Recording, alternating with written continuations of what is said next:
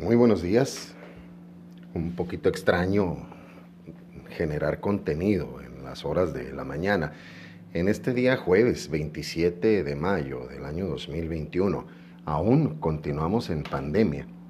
Y este episodio, pues usted verá que se titula Cruz Azul. Para el respecto es que mi hermano, también maestro, el ya jubilado, el día que me visita me, propone que, que haga un podcast con el tema de Cruz Azul. Yo no sabía que él le iba a la maquinita, me acabo de enterar apenas este, este año pasado. Y le vamos a dar los pormenores. ¿Y por qué hablar del Cruz Azul? Usted que me escucha en, en otros lugares, ahorita vamos a, a pasar lista. Porque resulta que en uno de los deportes que, más, eh, ¿cómo le digo? Que, es más eh, popular, uno de los deportes más populares, porque no es el deporte nacional, el deporte nacional es la charrería aquí en México.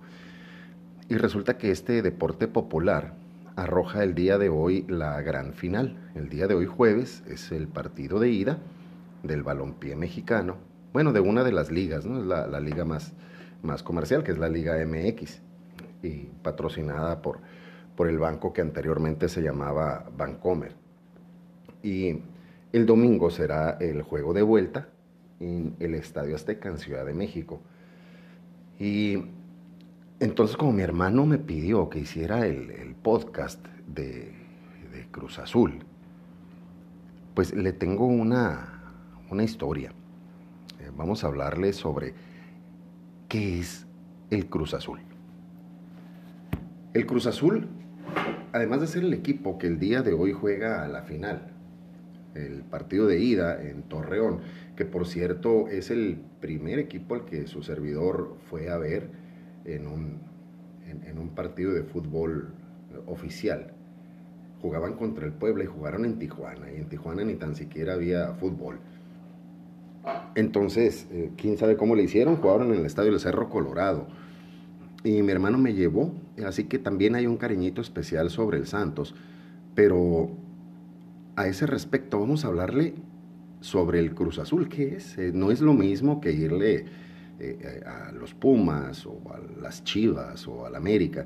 No es lo mismo porque esta es un, es un logro de la revolución. es algo que que nosotros como mexicanos eh, debemos estar muy orgullosos.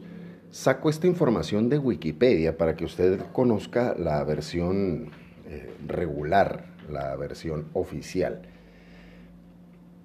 Este centro de equipo nace por una institución básicamente de cemento el día de hoy se llama Cooperativa La Cruz Azul. Es una sociedad cooperativa, lo cual dice que pertenece a los trabajadores. O sea, no vaya a pensar usted que tiene un dueño. Tiene un presidente que, la dirige, tiene un gerente que, es el que lleva a cabo la, administración de, la cooperación de la Cruz Azul y esta cooperativa es fundada en el año de 1881 por un inglés que se llama Henry Gibbon. Tiene su sede en la Ciudad de México, pero esto nace en el estado de Hidalgo. Procedo a leerle la historia, lo que más comúnmente puede usted encontrar en Wikipedia, Cooperativa La Cruz Azul, SCL, también Cementos Cruz Azul, es una empresa mexicana de la industria de la construcción. Cuenta con cuatro plantas, dos son constituidas como cooperativas y las otras dos constituidas como sociedades anónimas de capital variable, denominada SIGNA, Cementos y Concretos Nacionales. Las dos cooperativas están ubicadas en Ciudad Cooperativa Cruz Azul, en el estado de Hidalgo, así se llama la ciudad. Y una más en Lagunas, Oaxaca. Las otras dos plantas se ubican en Tepezalá, Aguascalientes, y en Palmar de Bravo, en Puebla. La historia nos cuenta que fue creada en el año de 1881, cuando el inglés Henry Gibbon alquiló una parte de la antigua ciudad Hacienda de Jaso, Hidalgo, próxima a la antigua estación de Dublán, para instalar una fábrica de cal hidráulica. En el año de 1883, Gibbon se asoció con otro inglés llamado Joseph Watson, quien sumó recursos a la inversión que había hecho su compatriota. O sea, fortalecieron el, el capital. En medio de estrecheces económicas y a pesar de la explotación eficiente de los ricos yacimientos de minerales calizos de esa región hidalguense, la industria prácticamente no se desarrolló debido a la falta de capital y quiebra en 1906. Para el año de 1906, el Banco Central asume el control de la fábrica y se constituye el 15 de abril de 1909 la región hidalguense. La industria prácticamente no se desarrolló debido a la falta de capital una vez más.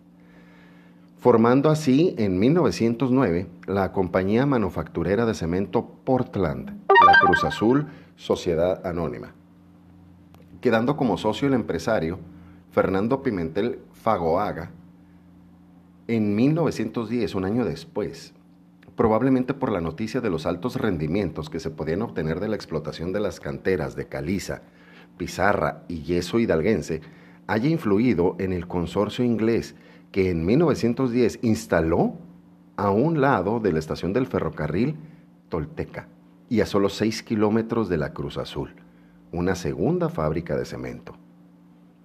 Los recursos económicos de este consorcio fueron superiores y por supuesto la maquinaria que se instaló fue más moderna. Sin embargo, la Tolteca significó una competencia con la cual fue posible coexistir prácticamente dos decenios. La crisis mundial de 1929 causa efectos que repercuten en la industria de la construcción en México. Por esta razón, los socios de la Cruz Azul retiran su capital poco a poco. Aquí es donde le hago un paréntesis. Eh, es algo que está sucediendo en la actualidad. Eh, se instala un, un desarrollo comercial y al lado el mismo dueño pone un desarrollo comercial de lo mismo. O sea, si usted pone una taquería, usted a un ladito pone otra taquería, pero con otro nombre y se consideran como rivales pero pues resulta que es lo mismo. Entonces, algo más o menos así hizo Cementos Tolteca con la cementera Portland. Entre ellos mismos se establecieron una competencia al, al realizar esta nueva fábrica, porque por ser dueños ingleses, sí había un poco de recelo en adquirir el cemento a un extranjero. estaba muy fuerte la, la situación de la, de la revolución. Continúo con la lectura. La Cruz Azul tuvo que reducir su producción al 33% de la capacidad instalada. Me causa, eh, un paréntesis, me causa sobremanera atención el número 33, la edad de Cristo. Continuamos. Para ese entonces, en México había a tres fábricas de cemento. La Cruz Azul y la Tolteca en el centro de la República Mexicana, ahí están las dos, y Cementos Hidalgo en el norte las circunstancias parecían propicias para que se redujeran a dos. La operación de compraventa de la Cruz Azul se efectuó el 1 de marzo de 1931 por la cantidad de un millón de pesos mexicanos por parte de la Tolteca. El propósito de los compradores era evidente para todos. Parece que los únicos que no se dieron cuenta fueron los vendedores. Pero los términos en que se formuló la operación revelaban, la Tolteca se empeñó en recibir a la fábrica la Cruz Azul saneada de compromisos y parada. La Tolteca y los accionistas deciden operar con esa marca. Asimismo, inicia la lucha por la supervivencia y conservación de la fuente de trabajo de los obreros recién liquidados, arrancando los trámites legales que culminarían con la puesta de la Cruz Azul en mano de sus trabajadores. A su vez, la Tolteca comienza con sus trámites legales de recuperación de la planta.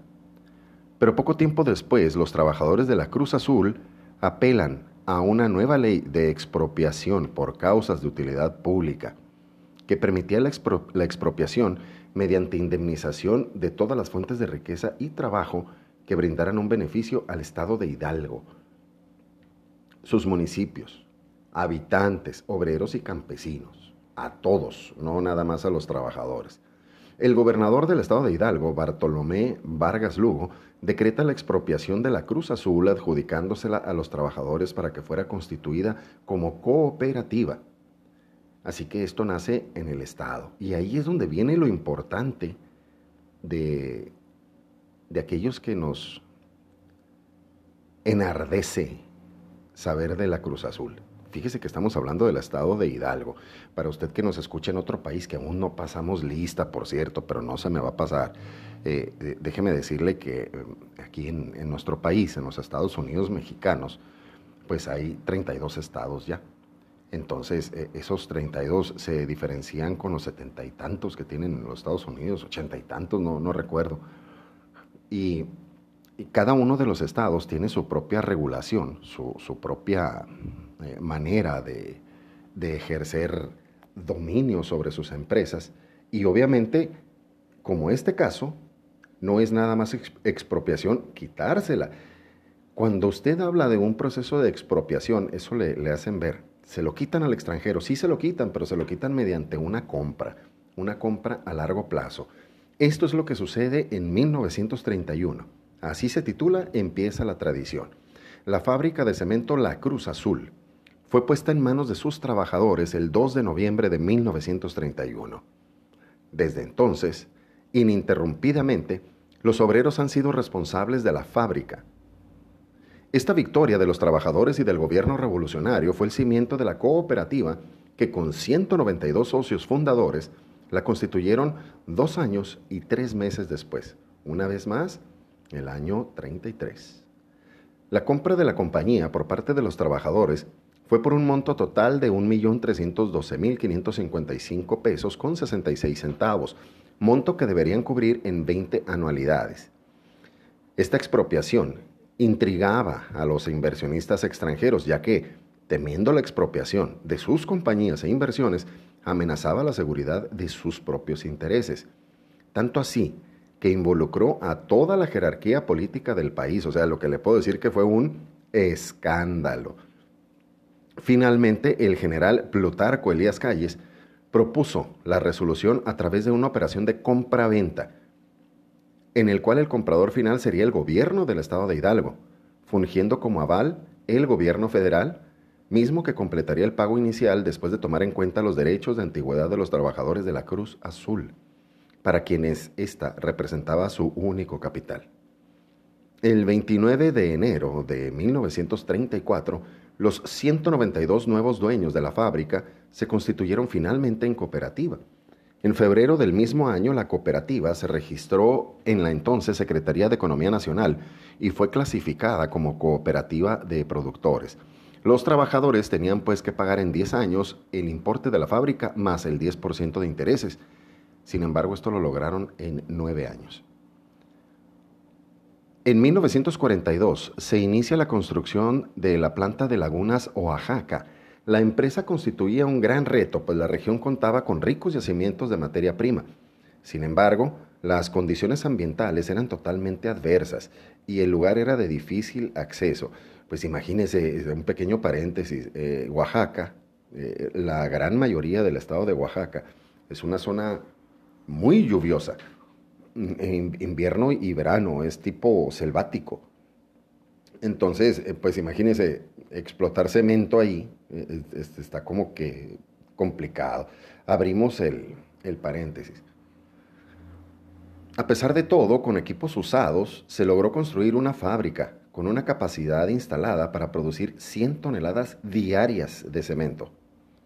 La Cruz Azul daba otro paso en su desarrollo guiada en esta nueva empresa por los mismos principios aplicados en su fábrica de Hidalgo, invertir para compartir logros obtenidos en cada región. En 1967 se instaló el horno número 6 en la planta de Hidalgo. Inicia funciones la secundaria 10 de diciembre en Cruz Azul, Hidalgo.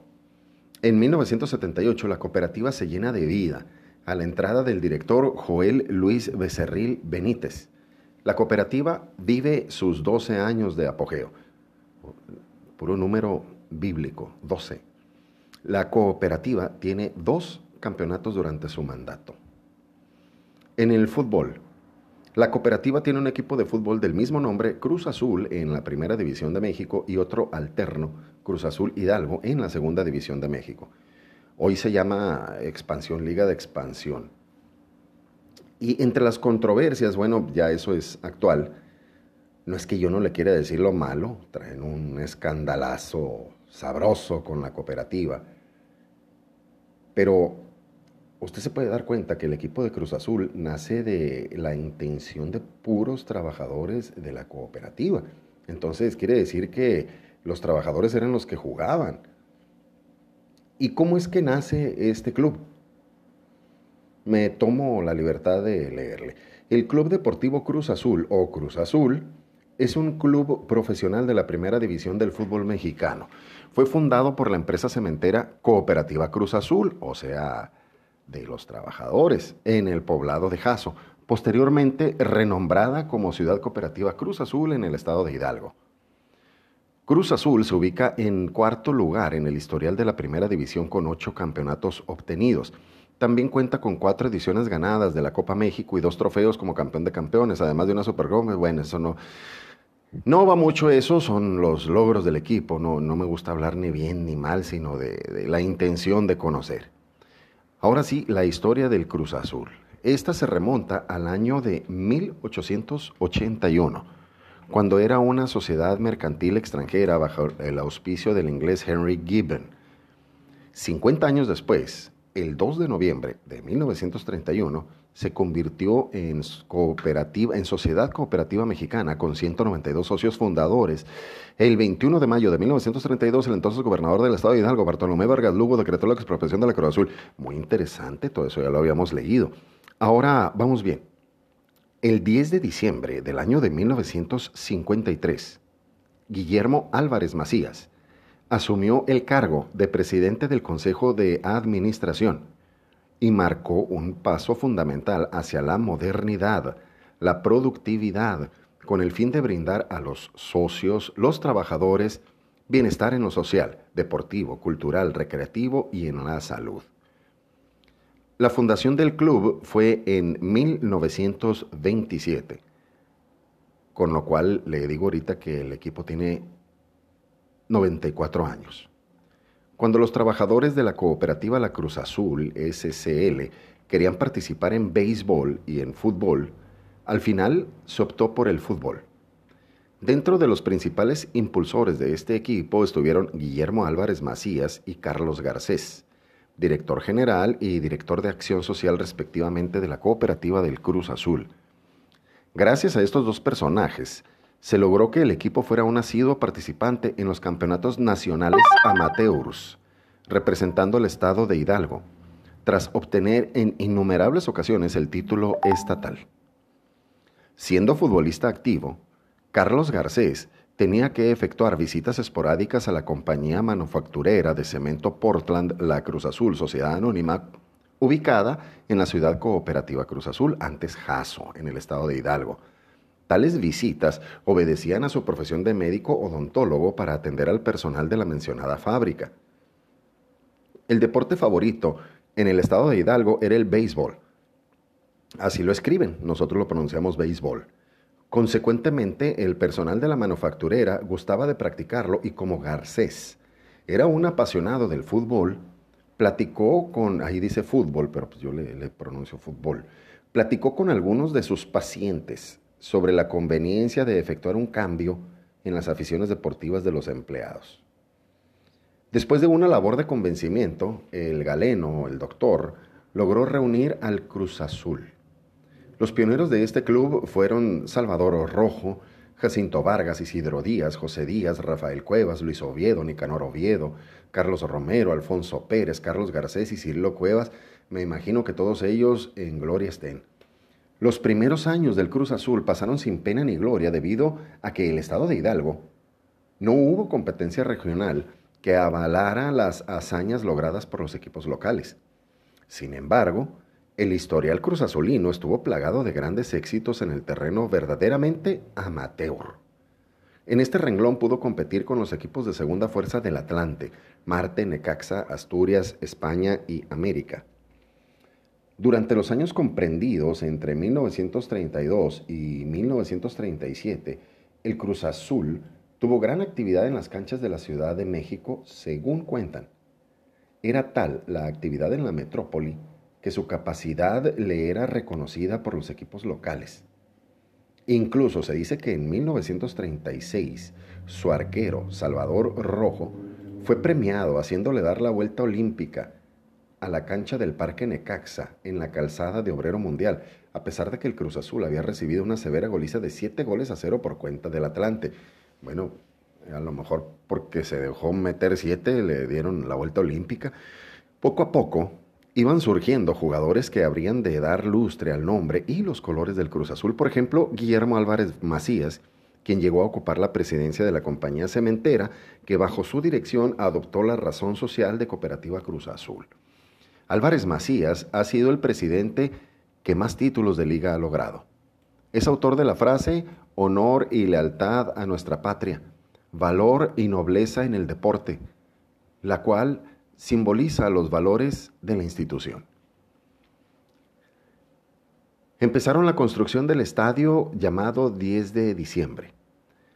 Al contar con dicho estadio nació la idea de llevar el fútbol profesional a la localidad hidalguense y de inmediato procedieron a realizar las gestiones necesarias para inscribir al Cruz Azul en la segunda división por invitación de esa misma liga en el torneo correspondiente a la temporada 60-61. En su primera incursión en el fútbol profesional de la segunda división, el Cruz Azul logró el cuarto lugar.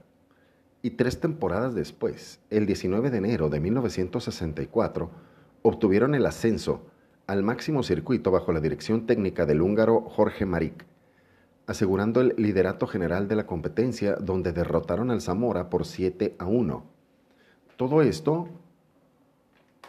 gracias a la combinación de resultados en la tabla general ya que el equipo de fútbol del Club Deportivo Poza Rica, quien estaba arriba en la puntuación, cayó ante el equipo de Orizaba en un duelo jarocho de alta intensidad al caer los petroleros y no sumar puntos, debido que este equipo ascendiera. Con esto, el Cruz Azul era campeón de la segunda división, siendo el número 15 porque en la temporada 1964-65 no hubo descenso y se aumentaron los equipos de 14 a 16. El equipo número 16 fueron los Tiburones Rojos del Veracruz, que ganaron un torneo contra los Orinegros de Ciudad Madero y los Chayoteros de Orizaba. Entonces,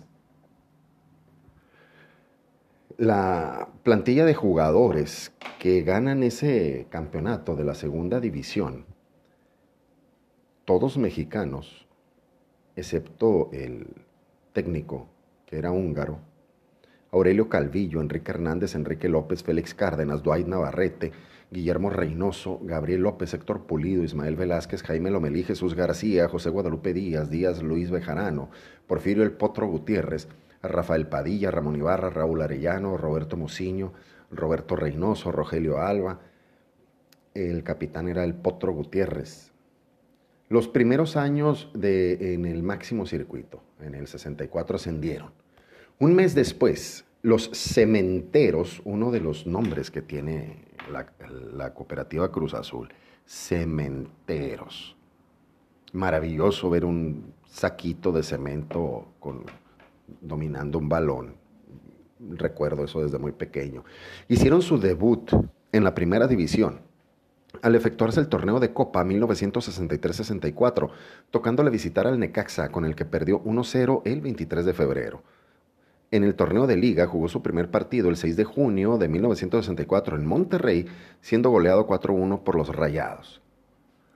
El primer triunfo de los Cementeros aconteció en la tercera fecha del campeonato y tuvo lugar en Guadalajara al vencer 3-2 al Oro el Cruz Azul terminó la primera temporada en el máximo circuito en el octavo lugar.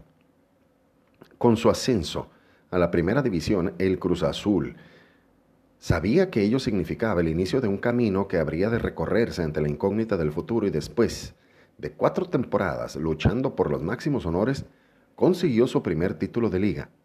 Así, la historia cementera comenzó a escribirse con letras de oro en el medio futbolístico y los ocho títulos de liga avalan esa posición de ser uno de los grandes del fútbol mexicano.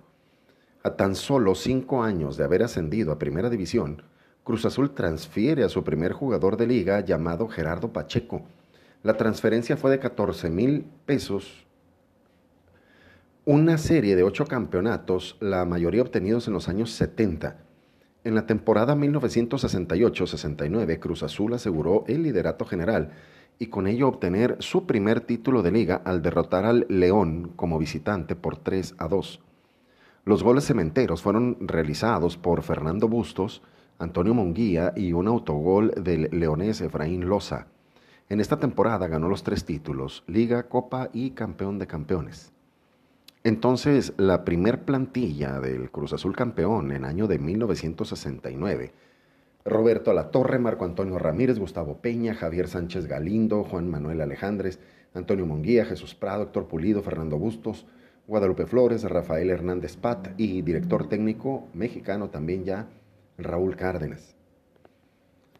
La época de oro en los años de 1970, desde finales de los años 1960 y toda la década de los años 1970, Cruz Azul se convirtió en el club más ganador y espectacular del país. En ese periodo ganó siete títulos de liga, incluidos un tricampeonato y un bicampeonato, dos campeón de campeones y tres copas de campeones de la CONCACAF.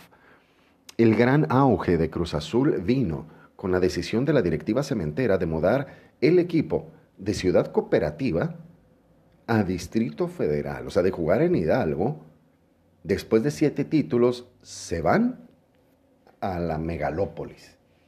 Ante las necesidades requeridas por el crecimiento en popularidad del equipo, el Escuadrón Celeste se conformó como un legendario con figuras como Miguel Marín, Javier El Calemán Guzmán, Alberto Quintano, Javier Sánchez Galindo, Ignacio Flores, Cesario Victorino Señor, Octavio Mociño, Fernando Bustos, Eladio Vera y Horacio López Salgado, entre otros.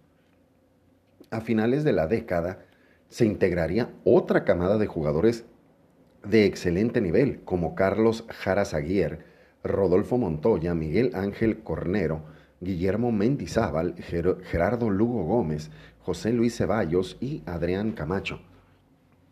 Después de obtener el subcampeonato en la temporada anterior, Cruz Azul vuelve a ganar el título al ganar la ronda final de este torneo que se dividió en dos partes. En la primera fase se logró clasificar como tercer lugar del grupo Pares, para después coronarse en la última jornada al derrotar al Pachuca en Ciudad Cooperativa por 2 a 0. A los celestes les bastaba únicamente el empate para asegurar la corona, pero finalmente ganó el partido para hacerlo con categoría. Los goles fueron marcados por Octavio Mociño y Rafael Hernández. Eso fue en el año de 1970. Su servidor aún no nacía. Sigue siendo técnico Raúl Cárdenas. En el segundo torneo, donde el campeón se define por ronda de liguillas, Cruz Azul ganó su tercera corona, venciendo a quien desde esa final se convertiría en su eterno rival, el Club América. Esta fue la primera temporada del club jugando como local en el Estadio Azteca donde jugará el próximo domingo, y donde por primera vez utilizó jugadores extranjeros en la plantilla.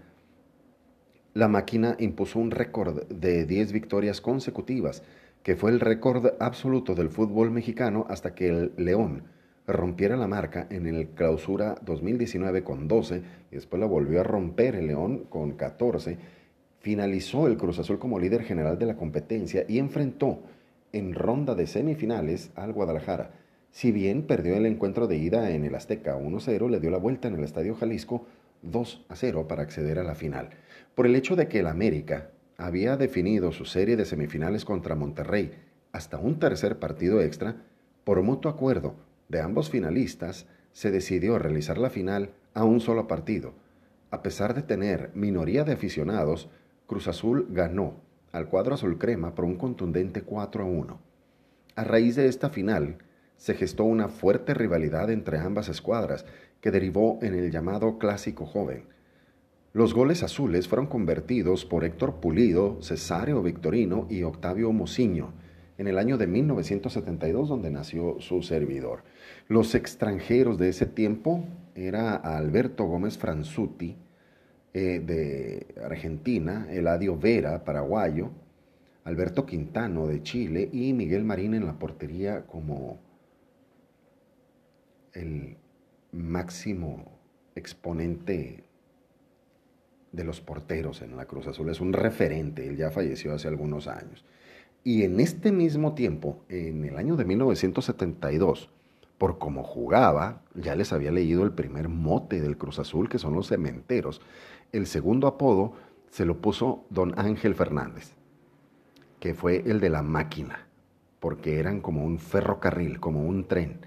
Equipo que iba por delante, equipo al que arrollaba. Y estamos hablando de un equipo que tiene su origen en la mera revolución. Continúo con la lectura. Cruz Azul obtuvo el bicampeonato, nuevamente finalizando como líder general, teniendo como rival de semifinales a la Atlas. En la ida efectuada en el Jalisco, los celestes ganaron 3 a 2 y en la vuelta volvieron a ganar 1 a 0. Es de señalar que este partido fue suspendido a los 35 minutos de juego porque cinco jugadores del Atlas fueron expulsados. La final contra el León sería muy disputada ya que se tuvo que definir en un tercer partido efectuado en el Estadio Cuauhtémoc de Puebla. La ida en León terminó con empate a uno y en la vuelta igualaron sin goles. Y el citado tercer juego finalizó nuevamente con empate a un gol en tiempo regular. Finalmente, en tiempo extra, ganaría Cruz Azul gracias a un autogol del Tarzán Davino. Las anotaciones azules corrieron a cargo de Javier Guzmán y el autogol. La la alineación no cambia, es exactamente igual. Y vamos a leerle sobre el quinto título del cuadro cementero. Ahí logró el tricampeonato con bastante claridad a lo largo de la temporada y en la liguilla. Para variar, bajo el director técnico Raúl Cárdenas, terminó como líder de la competencia regular. Aquí en México decimos para variar cuando la expresión correcta debería de ser como siempre. O sea, en, este caso, nuevamente líder de la competencia, entonces no, no se está variando nada, quiere decir que como de costumbre. Pero recuerde que Wikipedia lo puede eh, editar cualquier persona. Solo perdió tres encuentros y se mantuvo invicto toda la segunda vuelta. En semifinales eliminó al Puebla, que si bien rescató un empate como local a uno, en la vuelta Cruz Azul ganó a los de la franja con severa goleada de 6 a 1. En la final enfrenta al Nobel equipo Atlético Español, quien logra derrotar a los azules en el juego de ida. Luego de un periodo de espera de cuatro años, Cruz Azul volvió a proclamarse campeón de liga, finalizando como líder general. Clasificó a la ronda de postemporada en un grupo round robin, o sea, todos contra todos, ganando su pase para la gran final. En esta fase de liguilla enfrentó al América, con el que perdió primero 0 a 1 y después ganó 2 a 1. Con el Toluca dos veces le venció 1 a 0 y el Atlético Potosino, el cual fue vencido en el de ida 2 a 1 y un empate en la vuelta de 2 a 2 para clasificar la final contra los Pumas de la UNAM. En la ida realizada en Ciudad Universitaria hubo un empate sin goles y en la vuelta en la Azteca Cruz Azul gana por 2 a 0 para obtener su sexto título de liga. Las anotaciones fueron hechas por Carlos Jarazaguier y Horacio López Salgado. Nuevamente sigue Raúl Cárdenas como director técnico. Y en la portería sigue el mismo portero. Ahora estamos hablando que en el año de 1979, el director técnico es don Ignacio Treyes, recién fallecido ahora el, el año pasado. La alineación es básicamente la misma, solamente que aquí está añadido Miguel Ángel Cornero como defensa, lo ponen aquí como, como un defensa central y un argentino, José Luis Ceballos, cambios Toribio y Camacho, eh, pero la gran mayoría mexicanos.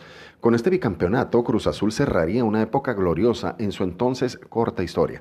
Esta vez clasificó como segundo lugar general abajo del América y dentro de la fase del grupo prefinalista, el cuadro cementero lo encabezaría al quedar sobre los Coyotes del Nesa 1 a 0 en ambas ocasiones. Tampico le ganó 1-0, después perdió 1-0 y pues obviamente mejor posición en la tabla avanza y al Atlante, al que goleó 4-2 y después perdió 3-1 para acceder a la pelea por el título contra los Tigres. En el partido de ida, un gol de tiro libre cobrado por Rodolfo Montoya casi al final le dio la victoria a los celestes como visitante. Finalmente, ese tanto de la diferencia fue el que inclinó la balanza a favor de la máquina, ya que en la vuelta realizada en el Estadio Azteca, el marcador finalizó con un emocionante empate a tres.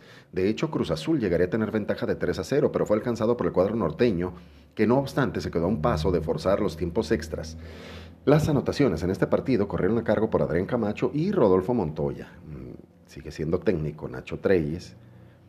Y luego una larga sequía desde el año de 1980 hasta el 97.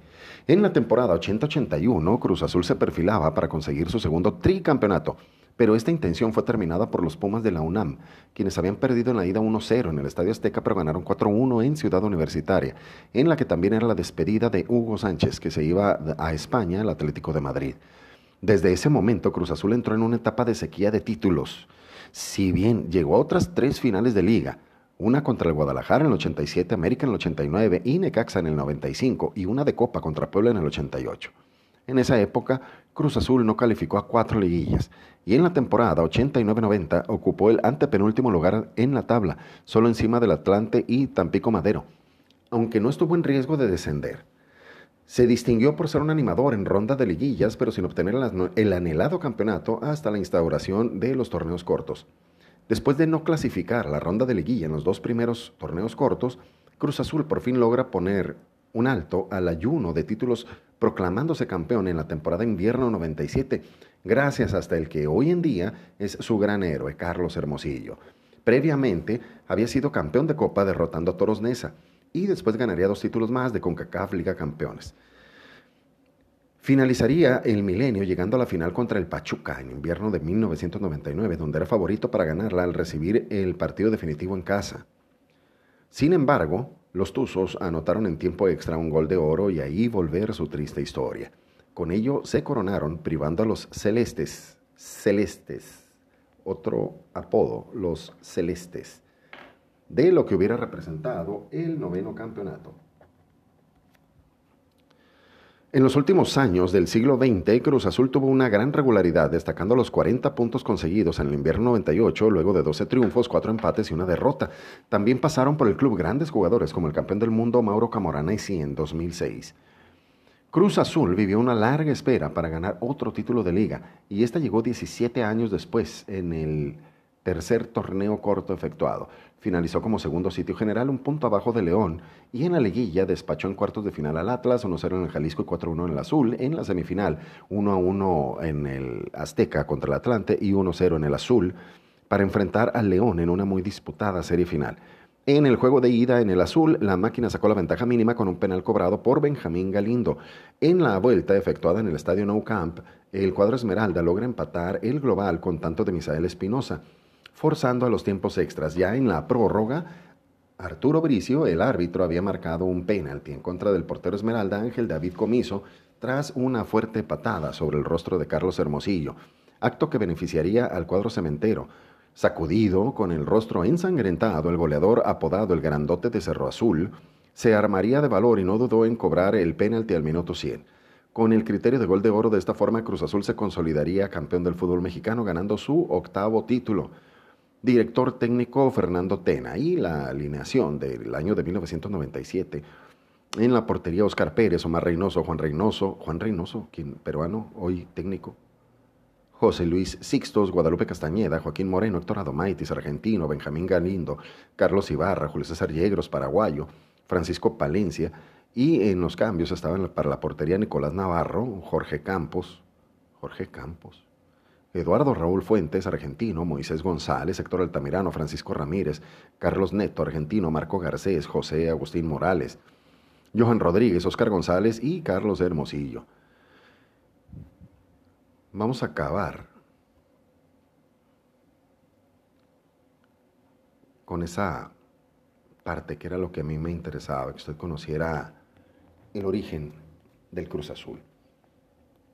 Un equipo que nace del, del empeño de los trabajadores, que es fruto de la revolución. Es algo en lo que creyó el presidente de la República, Plutarco Elías Calles, él puso las firmas para avalar. Y esa historia no la tiene ni el América, ni el Atlante, ni ninguno. Este no, no es un equipo de, de cartera o de intención. Este es un equipo de amor. Me encantaría saber de dónde nace la combinación de los colores, por qué el círculo rojo. Eh, me hubiera gustado saber muchos otros detalles, pero los detalles que tenemos son contundentes. Es un equipo de amor a la patria. Y los que crecimos viendo cómo temblaban las cámaras del Estadio Azteca con los goles del Cruz Azul, los que hemos visto cómo llegan tantas veces a la final y pierden y lloran la derrota y aún así los acusan de corruptos, de vendidos, los, los acusan de, de que no tienen pasión. Alguien como su servidor que ha jugado fútbol, aunque sea en campitos de tierra, sabe lo que es perder y también sabemos lo que es ganar. Y este programa, esta edición, esta generación de contenidos, completamente dedicada a mi hermano, que nos faltó leer cuando llegó a la final contra el Boca Juniors en la Panamericana, sobre el, técnico Galindo, que fue jugador y después técnico, este, Marcarían, este, nacimientos de Orozco, de Pineda, nos faltó leer y poner al tanto sobre la época moderna. Pero yo quiero que sepa usted que en esta alegría tan inmensa que tenemos ahora, los que le vamos al Cruz Azul, es que tenemos a Dios con nosotros. Somos gente buena, somos gente digna, con lo que vamos a disfrutar, vamos a vivir a tope lo que suceda el día de hoy y el próximo domingo y le vamos a dar gracias a Dios anticipadas por lo que vamos a vivir y por lo que hemos vivido. Así es como termina esta edición del Cruz Azul. Les mando un gran abrazo, les prometí que les iba a pasar lista. A todos los países, empezamos con el que más nos escucha, que es México, después Estados Unidos, Colombia, España, Costa Rica, El Salvador, Chile, Argentina, Panamá, Irlanda, un gran saludo en Aire, también en Nicaragua y en Managua, sabemos que nos escuchan, nos mandan mensajes, en Perú, en Guatemala, en Canadá, en Ottawa precisamente, en United Kingdom, en las fish and chips, deliciosos. En Ecuador, en Honduras, en, Alemania y en Colonia, que nos escuchan asiduamente, en Francia, en Suiza, en Polonia, República Dominicana, Hungría, Brasil, en la India. Un gran abrazo a mis amigos de la India que la seguimos pasando mal. En Puerto Rico, Paraguay, Venezuela, Holanda, Italia, Indonesia, Australia, Finlandia, Uruguay, Japón, Nueva Zelanda, las Filipinas. A todos ustedes un gran abrazo. Me encantaría eh, que no fuera tan limitado esto y, poderle mostrar un, un, poco más de lo que tenemos. Así que recibo un gran abrazo de parte de los chuladitos, de mi señora esposa, que también les manda un gran beso, un gran abrazo, con mucho cariño, con mucho respeto. El que les manda la rascada de bigote, ese soy yo. Un gran abrazo para todos ustedes desde la capital del estado de Baja California, Mexicali.